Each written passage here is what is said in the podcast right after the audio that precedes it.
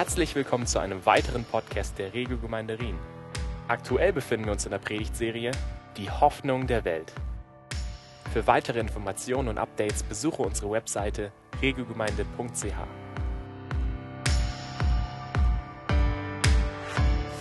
Wir gehen in unserer Serie der Frage nach, what on earth is the church? Welche Absichten verfolgt Gott mit seiner Gemeinde? Denn das besser zu verstehen, wird in uns ein vermehrtes Staunen über Gott und eine vermehrte Liebe untereinander schaffen und uns helfen, unseren eigenen Platz in diesem Abenteuer zu finden und auszuleben. Das ist meine feste Überzeugung. Je mehr wir das verstehen, was Gott eigentlich mit Gemeinde gemeint hat und seine Sicht erkennen, jetzt nicht natürlich die Ortsgemeinde auch, aber letztendlich die weltweite Gemeinde, der alles umspannende Gemeinde, wo wir eigentlich gar nicht wissen als Menschen, wer gehört da alles dazu? Die unterschiedlichsten Denominationen, die Gemeinden hier vor Ort, weltweit. Und das ist spannend, Gottes Sicht einfach sich vor Augen zu führen. Und wir hatten bereits auch in, äh, in, der Vergangenheit gesehen, dass Gemeinde der Höhepunkt von Gottes genialem Plan der Erlösung war, den er bereits vor Grundlegung der Welt erdacht hatte. Äh, Gemeinde ist nicht Plan B. Da war nicht irgendwie eine andere Vorstellung, ein anderes Ziel, das Gott hatte. Das war immer schon Gottes Höhepunkt. Und dass dieser Plan beinhaltete aus Juden und Heiden, das bedeutet aus allen Menschen. Damals gab es nur Juden oder Heiden. Du gehörst entweder zu einer Kategorie. Das heißt, aus allen Menschen den einen neuen Menschen Menschen in Christus zu schaffen. Und das ist ein Plan, der im Alten Testament noch verborgen war. Deswegen redet Paulus davon, das ist ein Geheimnis. Aber jetzt ist es ein offenes Geheimnis. Das im Alten Testament wurde das nur angedeutet und plötzlich wurde es offenbar, dass aus Juden und Heiden, aus allen Menschen ein neuer Mensch in Christus äh, äh erschaffen wird. Und das heißt Gemeinde. Und dass Gott jetzt durch die Gemeinde seine vielfarbige, mannigfache Weisheit in der Welt offenbart. Und deshalb ist die Gemeinde nichts Geringeres als die Hoffnung der Welt. You can say Amen. Was wir auch empfohlen haben, ist neben der Predigtserie, was unwahrscheinlich helfen kann, um ein gemeinsames Bild in uns zu entfalten, ist ein Buch gemeinsam zu lesen von Terry äh, der New Frontiers damals äh, als, als apostolischer Leiter angefangen hat und dem wir heute noch zu großem Dank äh, verpflichtet sind, diese Bewegung, mit der wir äh, seit Jahren verbunden sind. Und dieses Buch, da hat er in genialer Art und Weise kurz und knackig so die zentralen Werte von einer biblischen Gemeinde, geisterfüllte Gemeinde heißt das, zusammengetragen. Und ich möchte einfach die ganze Gemeinde einladen, ermutigen. Bitte holt euch eine Kopie, äh, lest lest dieses Buch, wir haben es für einen absoluten Schnäppchenpreis, für 5 Euro oder 5 Franken angeboten. Okay? Und ihr, guckt, ihr guckt so. Ist das kein Schnäppchenpreis? Zu billig oder was? Können noch 10, du kannst auch, ne, gib, gib Trinkgeld, ist mir egal. Auf jeden Fall, holt euch dieses Buch, holt sich jeder eine Kopie. Wer es jetzt haben und lesen auch möchte, zumindest innerlich die Vor sich sagt, okay, I'll try, der darf sich jetzt melden. Und bitte wartet nicht auf die nächsten Predigten, dass ihr auch kostenlos eins kriegt, sondern kauft es euch einfach.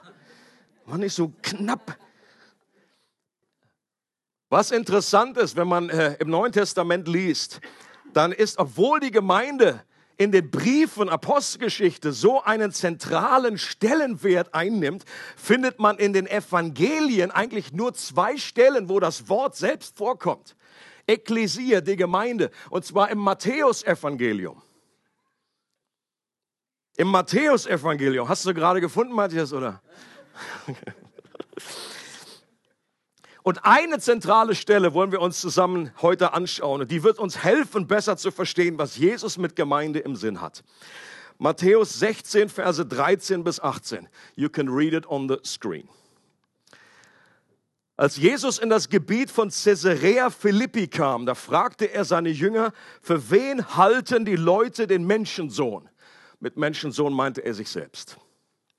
Manche halten dich für Johannes den Täufer, antworteten sie manche für Elia und manche für Jeremia oder einen der anderen Propheten. Und ihr, fragte er, für wen haltet ihr mich? Simon Petrus antwortete, du bist der Messias, der Sohn des lebendigen Gottes. Darauf sagte Jesus zu ihm, glücklich bist du zu preisen, Simon, Sohn des Jona. Denn nicht menschliche Klugheit hat er das offenbart, sondern mein Vater im Himmel. Und deshalb sage ich dir jetzt, du bist Petrus und auf diesen Felsen werde ich meine Gemeinde bauen und das Totenreich mit seiner ganzen Macht wird nicht stärker sein als sie. Das ist ein zentraler zentrale Stelle. Ich glaube, im Markus-Evangelium steht auch diese, diese Stelle und es dreht sich. Das ganze Evangelium dreht sich um diese Stelle. Das ist wie so ein Scharnier, wo diese Offenbarung darüber äh, beschrieben wird, wer Jesus wirklich ist. Caesarea Philippi, meine Frau und ich und Joshi noch im Bauch, sind schon in Israel gewesen und das gehört zur normalen äh, Rundtour, dass man Caesarea Philippi irgendwie mitnimmt. Äh, es liegt ungefähr 40 Kilometer nördlich vom See Genezareth und war ein Ort, wo viele Heiligen heidnische Gottheiten angebetet wurden. Früher wurde Baal äh, dort angebetet. Dann der griechische Gott Pan, den kennt er von der Panflöte. Soll nicht heißen, dass jeder gleich okkult ist, der die Panflöte spielt. Äh, Früher hieß dieser Ort auch Paneas und er wurde durch Philipp, einen Sohn von Herodes dem Großen, dann umgenannt in Caesarea Philippi. Und dann wurde da auch der Kaiser Augustus angebetet als Gottheit, hat einen extra Tempel dort bekommen. Und noch heute kann man in diesem Ort eine Felsengrotte mit Nischen äh, besuchen, in denen Götterstatuen, so Abbildungen von, Göt von Göttern eben äh, standen. Und dieser Ort mit seinen vielen Glaubensüberzeugungen war in jedem Fall ein passender Ort für Jesus, die Frage zu stellen, für wen halten die Leute mich? Weil es einfach unglaublich viele Vorstellungen und Gottheiten gibt. Und sie antworteten, Johannes der Täufer, sagen einige. andere sagen, ein anderer Prophet, Elia. Und dieser Volksglaube hat sich ja interessanterweise bis heute nicht wirklich verändert. Wenn du heute eine Umfrage machst, irgendwo in Rien oder irgendeine Stadt gehst in Lörrach, sagen, okay, wer ist Jesus für dich? Wer ist Jesus für dich? Und da kommen ähnliche Antworten. Da kommen auch so Antworten wie, er ist ein guter Lehrer gewesen. Der war so ein Rabbi. Der ist einfach wie, wie, wie Gandhi. So, so ähnlich. Oder andere sagen, er war ein guter Prophet. Ich meine, das, im, im Islam ist Jesus ein Prophet. Aber er ist nicht der höchste, der größte, der beste Prophet. Aber er ist immerhin ein Prophet Gottes gewesen aus ihrer Sicht. Und dann plötzlich dreht Jesus aber die, den, den, den Spotlight um von der allgemeinen Frage ganz persönlich. Er wendet sich an seine Jünger und sagt, okay, jetzt für wen hältst du mich? Und das ist auch die Frage, die er uns, jeden von uns heute stellt. Für wen hältst du mich? Und das ist so ähnlich wie die eine Million Euro Frage äh, beim Wer wird Millionär? Ja? Da ging dann so damals dann das Lied, äh, die, diese komischen Jingles an. Jeder, der das gesehen hat, kennt. Und dann gab es verschiedene Möglichkeiten. Okay, Elia, Johannes, der Täufer oder irgendein anderer Prophet? Oder was ist die richtige Frage? Spotlight ist auf dir. Und dann sagte Petrus, Petrus halt immer irgendwie voll strebermäßig so, ich weiß es, ich weiß es. Und dann sagt Jesus, ja, Petrus, bitte. Und dann sagt er, du bist der Messias oder der Christus, dasselbe Wort, eine griechisch-hebräisch. Du bist der Gesalbte, du bist der Christus, der Messias, der Sohn des lebendigen Gottes. Und wäre es damals, wer wird Millionär gewesen, da wäre jetzt eine riesige Glitterdusche irgendwie runtergekommen und äh, Fanfare und grünes Licht und tada! Eine Million Euro, Jackpot, du hast gewonnen. Das war die richtige Antwort. Du bist glücklich zu preisen. Du bist ein Glückspilz. Aber bevor jetzt Petrus in seiner demütigen Haltung sich dann so umschaut zu den anderen Jüngern, so ein bisschen von oben herab guckt, so, wieso habt ihr das nicht gewusst? Schiebt Jesus gleich noch einen Satz nach, der ihm so die Luft aus seiner stolz äh, geschwellten Brust etwas rauslässt. Und er sagt zu ihm nämlich, super gemacht, Petrus aber nur so als in Klammern, diese Offenbarung ist nicht auf deinem Mist gewachsen. Wahrscheinlich heißt es so in der Volksbibel. Das hast du dir jetzt nicht selber schlau ausgedacht, sondern diese Offenbarung hat dir der Vater im Himmel gegeben. Und Petrus so, ja, ja, nee, ist klar. War mir klar. Wollte ich, wollte ich es auch sagen. Danke, Jesus. Danke noch für die Erinnerung. Und dann sagt Jesus eine der bedeutendsten Aussagen über die Gemeinde. Er sagt zu ihm, du bist Petrus und auf diesen Felsen werde ich meine Gemeinde bauen. Und das Totenreich mit seiner ganzen Macht wird nicht stärker sein äh, als sie. Sorry. Das Totenreich mit seiner ganzen Macht wird nicht stärker sein als ich. Doch, stimmt. Nur das, was wir richtig haben. Und das ist eine der, eine der Stellen, wo sich viele Ausleger und Theologen über die Kirchengeschichte hin und her überlegt haben und die Köpfe eingehauen haben, sagen, was, was bedeutet das? Es ist schön, dass Jesus hier so kryptisch redet, irgendwie mit Bildern und so weiter, aber manchmal, die Jünger, ging das damals auch so. Ja, Jesus, bitte erklär uns das, erklär uns das, was ist das? Du redest immer so hm, hier mit Bäumen und Sauerteig und, und Fels. Was heißt denn das? Was ist der Fels? Von wem redet er? Was bedeutet das? Katholische Kirche sieht in dieser Stelle eine Belegstelle für Petrus als ersten Papst der von Jesus an dieser Stelle eine besondere Autorität von, von Jesus verliehen bekommt. Hier, ich gebe dir die Schlüssel. Du bist als erster Papst eingesetzt. Ähm, ich glaube nicht, dass das stimmt, aber selbst wenn das stimmen sollte, dann beinhaltet diese Stelle immer noch nicht, dass diese Autorität von einem Papst zum anderen übergeht. Da steht ja nichts von da, sondern er redet hier einfach zu Petrus. Er sagt nicht, und wenn du mal denn gestorben bist, dann rauch, weißer Rauch, schwarzer Rauch. Machst du das Programm? Ja.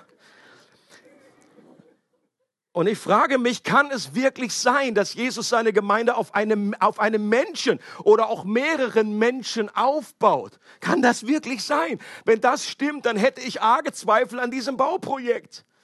Erst recht, wenn dann der Mensch, auf den alles gebaut ist, dann zwei Sätze später dann noch zurechtgewiesen wird. Der war ja alles andere als felsenmäßig. Ja? Zwei Sätze nach einer großen Offenbarung muss Jesus zu ihm sagen, tritt hinter mich, Satan. Du willst nicht das, was Gott will, sondern was Menschen wollen. Das sehr schlüpfriges Fundament. Das ist nicht etwas, wo ich mein Leben für investiere, wenn das auf Menschen aufgebaut würde. Der Textzusammenhang und die richtige Betonung ist immer wichtig. Das lernt jeder gute Bibelstudent. Und jeder, der Theologie studiert und auch ihr, der könnte das auch, das gebe ich frei raus. Diesen Tipp. Kostenlos. Textzusammenhang ist wichtig. Neulich auf Facebook habe ich einen ein äh, Ausspruch äh, gesehen, wo, man, wo klar wird, wie, wie wichtig die Betonung ist. Da sagt jemand zu seiner Schwiegermutter, ich habe dich ungeheuer lieb.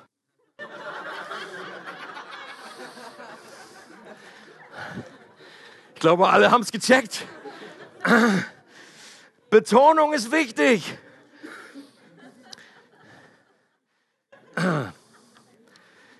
Jesus hatte gerade erklärt, jetzt kommt der Textzusammenhang in der Stelle. Wir kommen von der Schwiegermutter zurück. Jesus hat gerade erklärt, woher Petrus seine Offenbarung erhalten hat, die er gerade in seinem Bekenntnis über Jesus zum Ausdruck gebracht hat. Und wenn Jesus direkt danach sagt, auf diesen Felsen, auf diesen Felsen werde ich meine Gemeinde bauen, dann bezieht sich Jesus meiner Überzeugung nach auf diese übernatürliche Offenbarung, die durch Petrus Bekenntnis zum Ausdruck kommt. Das ist die apostolische Offenbarung, diese Wahrheit, auf die die Gemeinde aufbaut. Du bist der Christus, der Sohn des lebendigen Gottes. Jesus sagt, ja, auf diesen Felsen baue ich meine Gemeinde. Und diese Offenbarung hatten ja auch die anderen Apostel außer Judas. Ich glaube, Petrus spricht hier einfach stellvertretend für die, den Rest der Jünger. Und Jesus redet zu Petrus, aber er spricht auch zu allen Jüngern und letztendlich auch noch zu, zu anderen Apostel, Propheten, aber auch zu der gesamten Christenheit. In Epheser 2, Vers 20, da heißt es, sagt Paulus, dass Apostel und Propheten das Fundament dieses neuen Tempels bilden. Ein neuer Tempel, ein geistlicher Tempel, der gebaut wird ein Bild für die Gemeinde und nicht, weil es auf ihnen als Person gründet, sondern weil sie die Ersten waren, die die Wahrheit über Christus erkannt haben und durch ihr Bekenntnis und ihre Lehre das Fundament gelegt haben, weil sie Christus verkündigt haben, der das eigentliche Fundament ist. Macht das Sinn? Oder mein Sohn würde sagen, ergibt das Sinn? Machen darf ich nicht sagen. Das macht nämlich keinen Sinn. In 1. Korinther 3, Vers 11 sagt Paulus, niemand kann ein anderes Fundament legen, außer dem, das gelegt ist. Das ist Jesus Christus. Bin so froh, dass er das Fundament ist. Aber das, das, die, das, das Geheimnis ist das, durch dieses Bekenntnis, durch die Offenbarung, die wir von Gott bekommen und durch unser Bekenntnis, du bist der Christus, werden wir Teil von diesem Fundament, gehören wir dazu. Manche Ausleger sagen auch, dass Jesus hier ein gewisses Wortspiel benutzt und sagt, Petrus, du bist ein kleiner Fels an dem großen Fels und du gehörst dazu. Jesus ist der Eckstein und wir gehören zu diesem Fundament oder wir bauen mit, wir lassen uns als lebendige Steine mit einbauen in dieses geistliche Haus, in diesen Tempel, den Jesus jetzt baut, aus Menschen und nicht mehr aus Gebäuden, die von Menschenhand gemacht sind. Und ich glaube, dass die ersten Apostel schon eine Sonderstellung hatten, denn im Buch der Offenbarung, Kapitel 21, redet, äh, äh, äh, schreibt Johannes, er sah zwölf Grundsteine der Mauer des neuen Jerusalems, ein Bild, ein anderes Bild für Gemeinde, das neue Jerusalem. Und auf den Namen dieser dieser Grundsteine standen die zwölf Apostel. Okay? Also die hatten, das waren einfach die ersten, die diese Lehre verkündigt haben. Äh, die erste Gemeinde, sie blieb in der Lehre der Apostel. Und sie verkündeten einfach immer, dass Jesus der Christus ist. Und diese Offenbarung, dieser Glaube, der lässt uns Teil von diesem Fundament sein. Und interessant ist doch, dass jeder einzelne Christ, auch heute noch, auf dieselbe Art und Weise Teil dieses Tempels wird und als lebendiger Stein in das Haus Gottes eingebaut wird. Jeder Mensch, der zur wahren Gemeinde Jesu gehört, hat irgendwann genau eine dieselbe Offenbarung wie Petrus erhalten. Eine Offenbarung von Gott, die Wahrheit erkannt, dass Jesus nicht irgendjemand ist dass Jesus nicht ein guter Lehrer war, dass Jesus nicht nur ein Prophet war, sondern dass Jesus der Sohn des lebendigen Gottes ist, dass Jesus Gott selbst ist, der in menschlicher Gestalt äh, auf der Erde gelebt hat. Und der heute lebt, der Teil der Gottheit ist Vater, Sohn und Heiliger Geist. Und wenn dieser Glaube in deinem Herzen ist, wenn dieses Bekenntnis aus deinem Mund gekommen ist, dann gehörst du automatisch zur Gemeinde Jesu Christi dazu. Und jetzt wollen wir uns diese Aussage noch etwas genauer anschauen und durchbuchstabieren, diesen wichtigen Satz, wenn Jesus sagt, ich werde meine Gemeinde bauen. Das erste ist, Jesus sagt, ich werde bauen. Also nicht ich, er. Gemeinde ist Jesu Bauprojekt. Er ist der Baumeister. Wir dürfen hier alle unsere Helme auch tragen, aber er ist der Baumeister. Und es ist interessant, dass auch nicht die Apostel letztendlich die Gemeinde gebaut haben. Äh, Paulus sagt in Römer 15, ich werde nicht wagen, von dem zu reden, was Christus nicht durch mich gewirkt hat. Weil Paulus hat so viele Gemeinden gegründet und gebaut. Aber er sagt, es ist nicht ich, sondern die Gnade Gottes in mir. Gott hat durch mich gebaut. Nicht Missionare oder Gemeindegründer bauen Gemeinden, nicht Gemeindeleiter und Pastoren. Wir alle sind Mitarbeiter Gottes. Letztendlich ist es der dreieinige Gott, der die Gemeinde baut. Und zwar ist es nicht nur irgendjemand, sondern der Jesus, der Gott, der in Offenbarung 5 Anbetung empfängt, weil er der Einzige ist, der sich als dafür würdig erweist. In Offenbarung 5, äh, 5 da ist diese Szene, wo in dem ganzen Himmel auf der Erde gesucht wird, wer ist würdig, dieses Buch zu öffnen öffnen. Das ist wahrscheinlich ein, ein Bild für diese ganze Geschichte, die Entwicklung der Heilsgeschichte. Und, und niemand wurde gefunden und die fangen da irgendwie, sind schon irgendwie da im Stress und fangen an, irgendwie da traurig zu werden. Und dann heißt es, es ist einer gefunden worden. Einer ist würdig. Und dann heißt es so schön, würdig, dann beten sie ihn an und sagen, würdig bist du, das Buch entgegenzunehmen und seine Siegel zu öffnen, denn du hast dich als Schlachtopfer töten lassen und hast mit deinem Blut Menschen aus allen Stämmen und Völkern für Gott freigekauft, Menschen aller Sprache und Kulturen. Es ist letztendlich nichts anderes als Church. Seht ihr? Der eine neue Mensch, der sich zusammensetzt, international, aus allen Völkern, aus allen Rassen. Und er hat sie erkauft durch sein Blut. Und deswegen gehört ihm Anbetung und Preis, was wir jetzt schon gemacht haben. Kurz danach heißt es, dem Lamm gehört Lob und Ehre und Herrlichkeit und Macht von Ewigkeit zu Ewigkeit. Das ist das Ich, der sagt, ich werde meine Gemeinde bauen. So gut, dass das nicht abhängig ist von irgendwelchen Gemeindewachstumskonzepten oder von menschlichen schlauen Ideen. Es ist Jesus, der Auferstandene, der auf dem Thron sitzt, der sagt, ich werde bauen. Die Betonung auf dem werde, ich werde bauen, ist das nächste. Ich glaube, was das bedeutet ist, was dieser allmächtige Bau, äh, Gott baut, so rum. Das kann und wird nicht scheitern. Deswegen haben wir die Predigt genannt, das ist das hoffnungsvollste Bauprojekt, was jemals begonnen wurde, weil es vollendet werden wird. Ich werde meine Gemeinde bauen, sagt Jesus. In, in Johannesbrief, da spricht Jesus auch davon, wie er seine Gemeinde bauen wird, ohne das Wort selber zu benutzen. Hört mal zu, wie er das ausdrückt. Johannes 10, Vers 17 sagt Jesus, ich habe noch andere Schafe, die nicht aus diesem Hof sind. Wer waren die anderen Schafe, die nicht aus dem Hof waren? Wir, genau. Wenn du machen kannst, bist du dabei. Nicht ganz. Er redet damals in Israel. Das war der eine eigene, äh, das der, der erste Bund, das Volk, was äh, damals Gott äh, gesammelt hat. Das waren diese Schafe, äh, gehörten letztendlich auch zur Gemeinde. Aber jetzt äh, baut er noch aus anderen und er sagt, ich, da gibt's noch andere in anderen Höfen. Die werde und dann heißt es, auch diese muss ich bringen. Und dann sagt er, und sie werden meine Stimme hören. Und es wird ein Herde und ein Hirte sein. Und das ist eine Überzeugung, die Jesus hier zum Ausdruck bringt. Eine Gewissheit. Jesus sagt, ich werde sie finden und sie werden meine Stimme hören. Und sie werden kommen und es wird eine Herde und ein Hirte sein. Genau dasselbe wieder. Aus allen möglichen Nationen, aus den Juden und Heiden, der eine neue Mensch in Christus, the Church. Jesus sagt nicht vielleicht, nicht hoffentlich, wir versuchen mal, ob das klappt.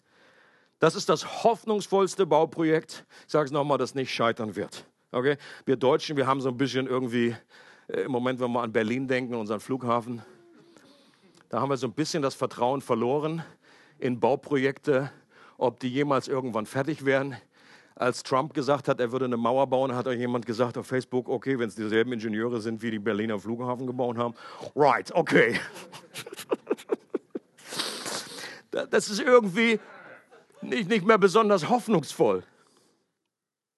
Aber dieses Bauprojekt, das wird vollendet werden, das wird nicht scheitern. Eine Ortsgemeinde kann ihre Türen schließen, das ist möglich. Das haben Gemeinden schon erlebt. Okay, da kann es so crashen. Das siehst du auch in der Bibel selber. Jesus sagt in der Offenbarung, er geht durch verschiedene Ortsgemeinden und sagt, okay, wenn ihr nicht umkehrt, dann werde ich den, diesen Leuchter von euch wegnehmen. Das ist ein Bild dafür, dass diese Gemeinde geschlossen wird. Das heißt nicht, dass die ihre Rettung verlieren, sondern die verlieren ihre Leuchtkraft. Sie verlieren einfach ihre äh, Ausstrahlung als, als Church. Aber diese weltweite, die globale Gemeinde, die Jesus schon Jahrtausende baut, die wird niemals untergehen und sie wird nicht scheitern. Warum ist das so? Weil selbst das Totenreich, das damals als größte und unüberwindbarste Festung galt, seine Macht verloren hat, weil Jesus durch seinen Tod und seine Auferstehung den Tod selbst überwunden hat. In der Offenbarung heißt es, sagt Jesus, ich war tot, aber jetzt bin ich lebendig von Ewigkeit zu Ewigkeit und ich habe die Schlüssel des Todes und des Totenreiches. Heißt, die Menschen, die eigentlich nie rauskommen konnten aus diesem Totenreich, weil der Tod, dieser Feind einfach zu stark war. Jesus sagt von innen heraus, ich habe die Schlüssel und ich schließe aus und ich lasse Menschen raus und sie können ins Leben kommen. Und deswegen wird die Gemeinde Jesus niemals scheitern, weil selbst das größte Bollwerk von Jesus besiegt wurde durch seinen Tod. Der nächste, die nächste Aussage, der Fokus ist meine Gemeinde. Das Wort für Gemeinde heißt herausgerufen. Das haben die meisten schon mal gehört. Ekklesia, herausgerufen, wurde damals eigentlich gar, war gar kein frommes äh, Wort, sondern wenn man irgendwie eine Versammlung, politische Versammlung oder wenn Leute in den Krieg gerufen wurden, dann wurden sie herausgerufen und sie haben sich versammelt. Und Jesus sammelte mitten in dem damaligen Israel ein neues Volk. Ein Volk, das sich auszeichnet durch den Glauben an ihn, egal aus welcher Herkunft man war. Und dieser neuen Gemeinschaft wurden die Gläubigen damals hinzugefügt. Und der Erlösungsplan Gottes hat eine radikale Erweiterung erfahren. Diese Theokratie, das heißt Gottesherrschaft, die jüdische Nation unter Gottesherrschaft kam zum Ende und das neue Volk Gottes ist eine internationale Gemeinschaft. Es ist die Gemeinde, die sich zusammensetzt aus Menschen jeder Nation, jedem Stamm, jedem Volk und jeder Sprache. Und Leute, das ist Jesu Gemeinde. Sie gehört ihm. Manchmal sagt man ja, irgendwie hat man so Schnacks drauf, so, wo bist denn du in der Gemeinde? Oh, ich bin beim Wolfi in der Gemeinde. Oder beim Stuart. Ja gut, ja, da weiß man schon, was, was gemeint ist. Genauso irgendwie ein bisschen daneben, wie wenn man sagt, ich gehe in die Gemeinde und meine diesen Raum hier. Das ist auch irgendwie nicht ganz richtig. Jeder weiß, was gemeint ist, aber natürlich ist das nicht, gehört keinem Menschen. Und wir sollten eine gesunde Ehrfurcht entwickeln, um zu wissen, meine Güte, das gehört jemandem, das gehört Jesus. Wenn ich irgendwas geliehen habe von, von jemandem, dann ist doch eine normale Reaktion, dass man da besser mit umgeht, oder?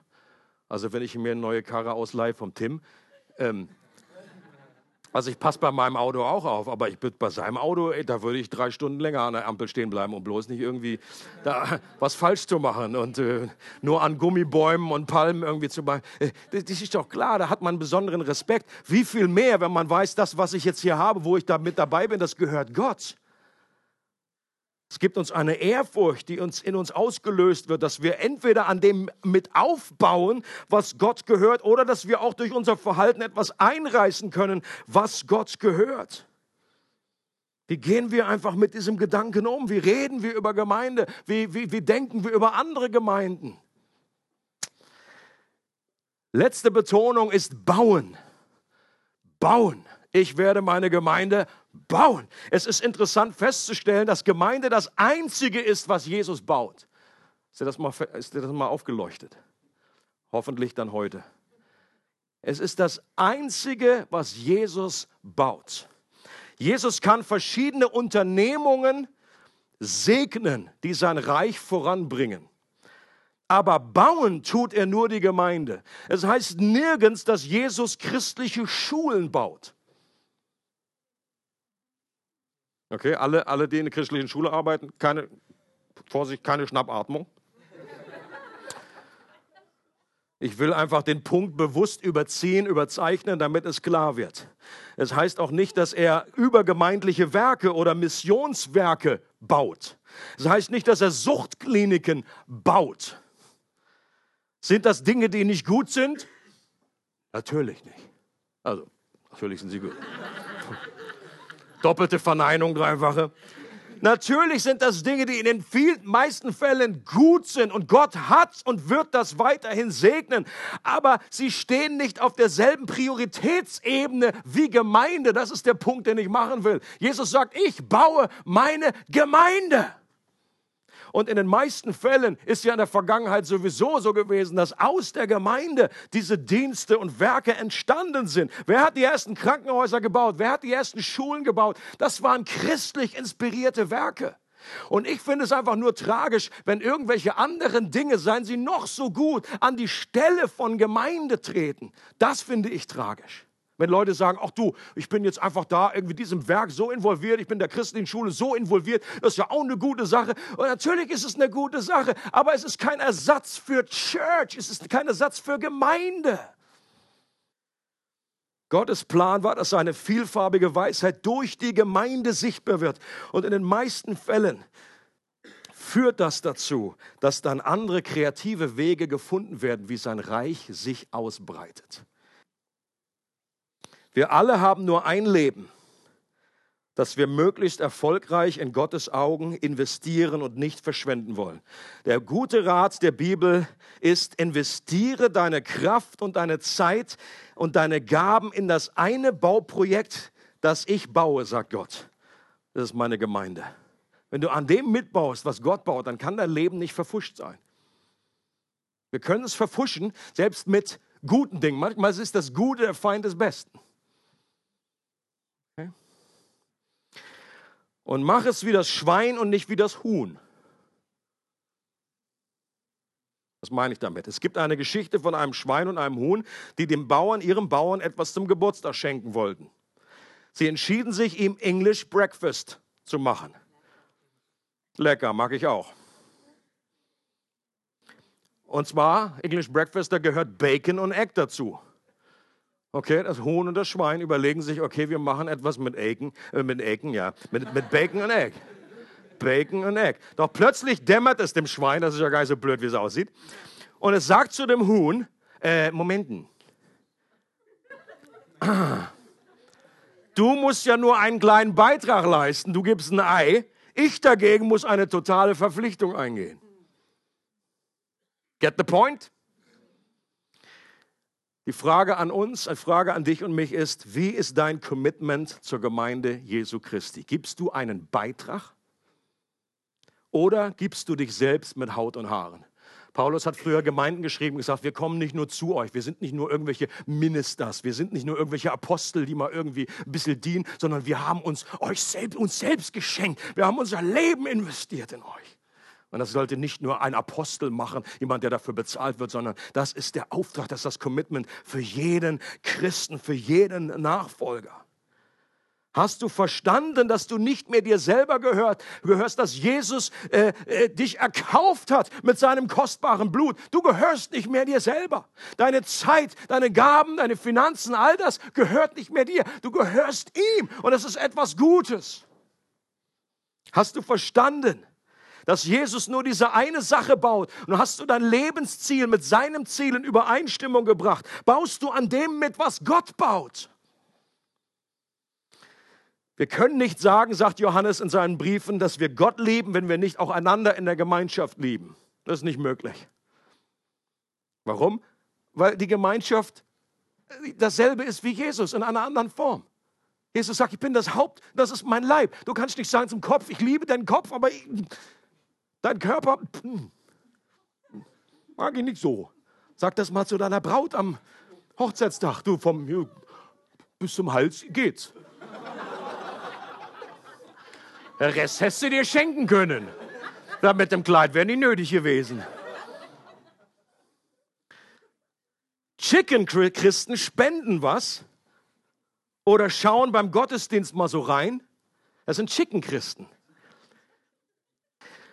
Und, und den, den Gottesdienst, wenn es nach Hause geht oder im Auto, den beurteilen sie dann vielleicht meist daran, ob ihnen die Anbetung gefallen hat, ob die Predigt ihnen interessant und ermutigend vorkam, ob sie zu lang war, ob sie zu kurz war. Das ist bei uns nie das Thema. Ob, ob die anderen sie freundlich empfangen haben, wie das Deko-Team das gemacht hat, oder ob das alles aussah oder Baustelle aussah. Aber der reife Christ beurteilt den Gottesdienst nicht daran, ob er ihm selbst gefallen hat. Das ist doch sekundär. Sondern das Wichtige ist doch, hat es Gott gefallen? Wir machen Gottesdienst.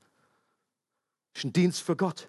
Gott dient, auch uns, aber es ist ein, Gott, ein Gottesdienst, der ihn ehren soll. Wurde Gott in der Anbetungszeit verherrlicht? Hat er sich wohl gefühlt? Wurde er in der Predigt erhoben und ins Zentrum gerückt? Reife Christen geben ihr Leben, um die wenigen Jahre, die sie auf der Erde haben, ihren Beitrag in Gottes genialem Plan der Erlösung und Wiederherstellung zu leisten. Das ist etwas, was ein reifer Christ tut, der das verstanden hat, worum es geht. Nicht einfach nur ein Unterhaltungsprogramm oder etwas konsumieren. Nicht nur irgendwie noch ein Verein zusätzlich. Ist, ist die Frage, die Jesus immer wieder stellt, auch seinen Jüngern damals, bin ich nur Hobby oder bin ich Herr? Er ruft uns und sagt, wer irgendetwas mehr lebt als mich, ist meiner nicht wert. Wir sollen unser Kreuz auf uns nehmen und sagen, mein Leben ist vorbei, mein Leben ist abgeschlossen. Aber jetzt lebe ich mit Christus und das ist das Beste, was uns passieren kann. Und das Wort bauen deutet außerdem darauf hin, dass wir es hier mit einer Baustelle zu tun haben. Das ist uns nun sehr äh, schön hier vor Augen gemalt worden heute. So ein bisschen Chaos, ein bisschen Durcheinander. Da will man ja gerade irgendwie, je nachdem, wie man gestrickt ist, das kann man ja gar nicht aushalten. dass der Tisch da so rumliegt. Den wollten bestimmt einige wieder gerade rücken. Und das heißt, das wird mal ein perfektes, geniales Bauwerk. Aber es ist eben noch nicht fertig. Das ist eben noch im Werden. Das sieht jetzt noch sehr unvollkommen aus. Da wird noch gehobelt und da fallen auch Späne. Da kloppt man sich selbst und dem anderen mal auf die Finger in einer Baustelle. Auf einer Baustelle ist es oft sehr chaotisch. Menschen verletzen sich auf Baustellen. Manchmal sind andere daran schuld.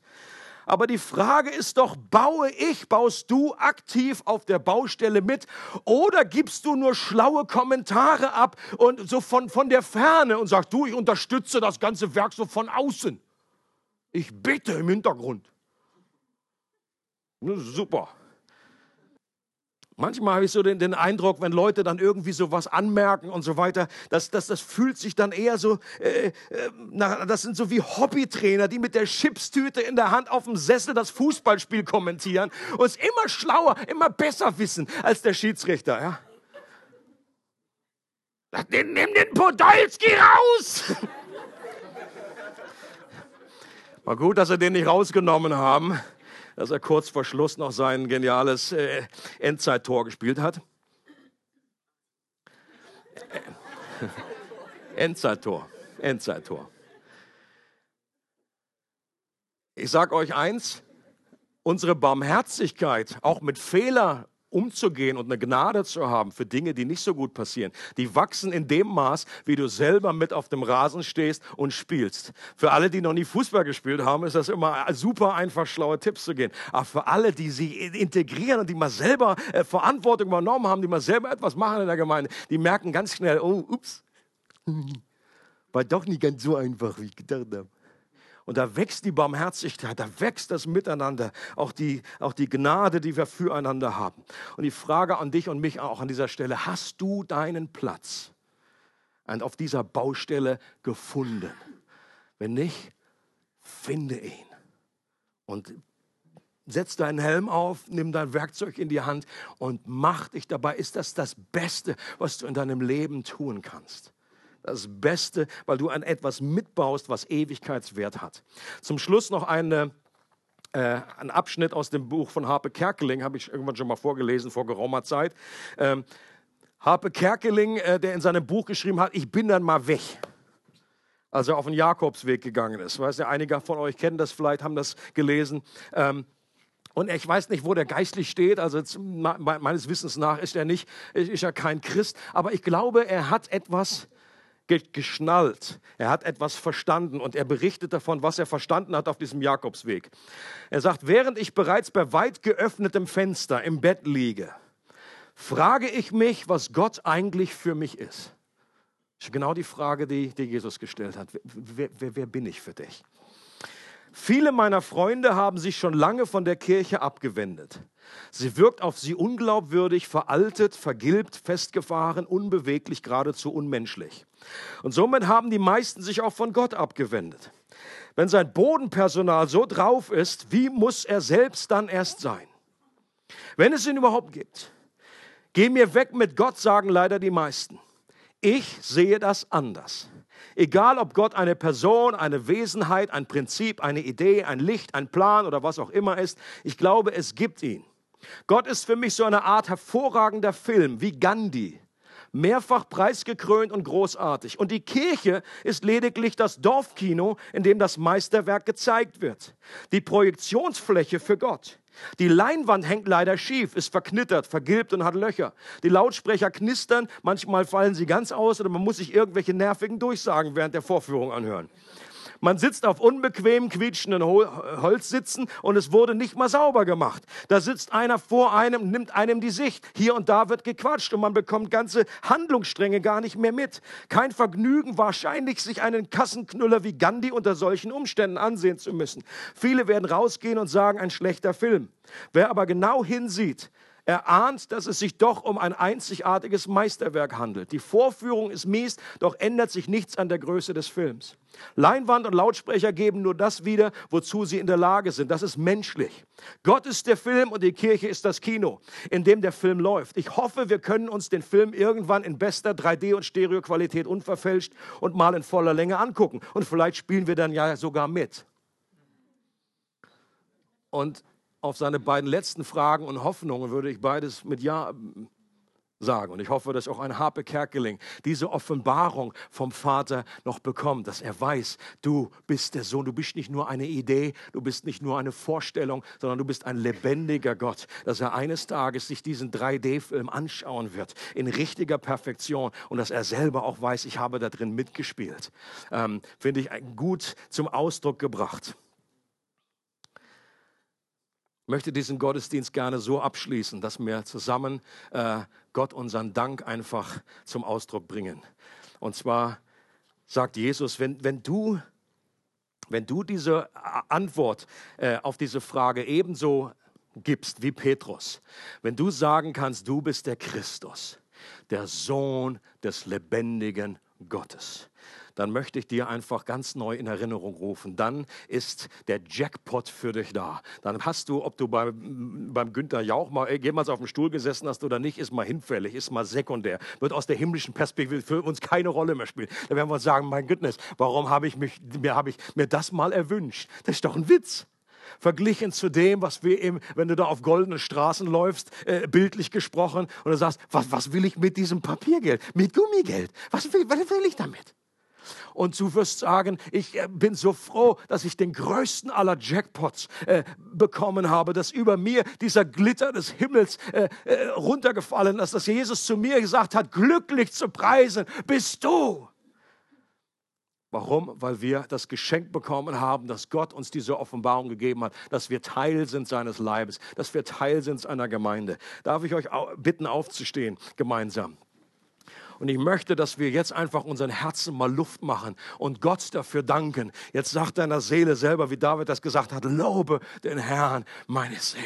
Lobe den Herrn und bring einfach, jetzt möchten einfach uns, äh, unsere Stimmen gemeinsam erheben und Gott dafür danken. Gott, danke dafür, dass du mich erlöst hast. Danke dafür, dass du mir Glauben geschenkt hast. Danke, dass ich erkennen durfte, dass du der Sohn des lebendigen Gottes bist. Dass ich jetzt schon freiwillig meine Knie beugen darf darf, dass ich jetzt schon bekennen darf. Eines Tages wird das jeder Mensch tun. Ein Christ ist jemand, der es freiwillig heute schon tut. Wir möchten einfach gemeinsam unsere Stimmen erheben. Bist du parat dazu?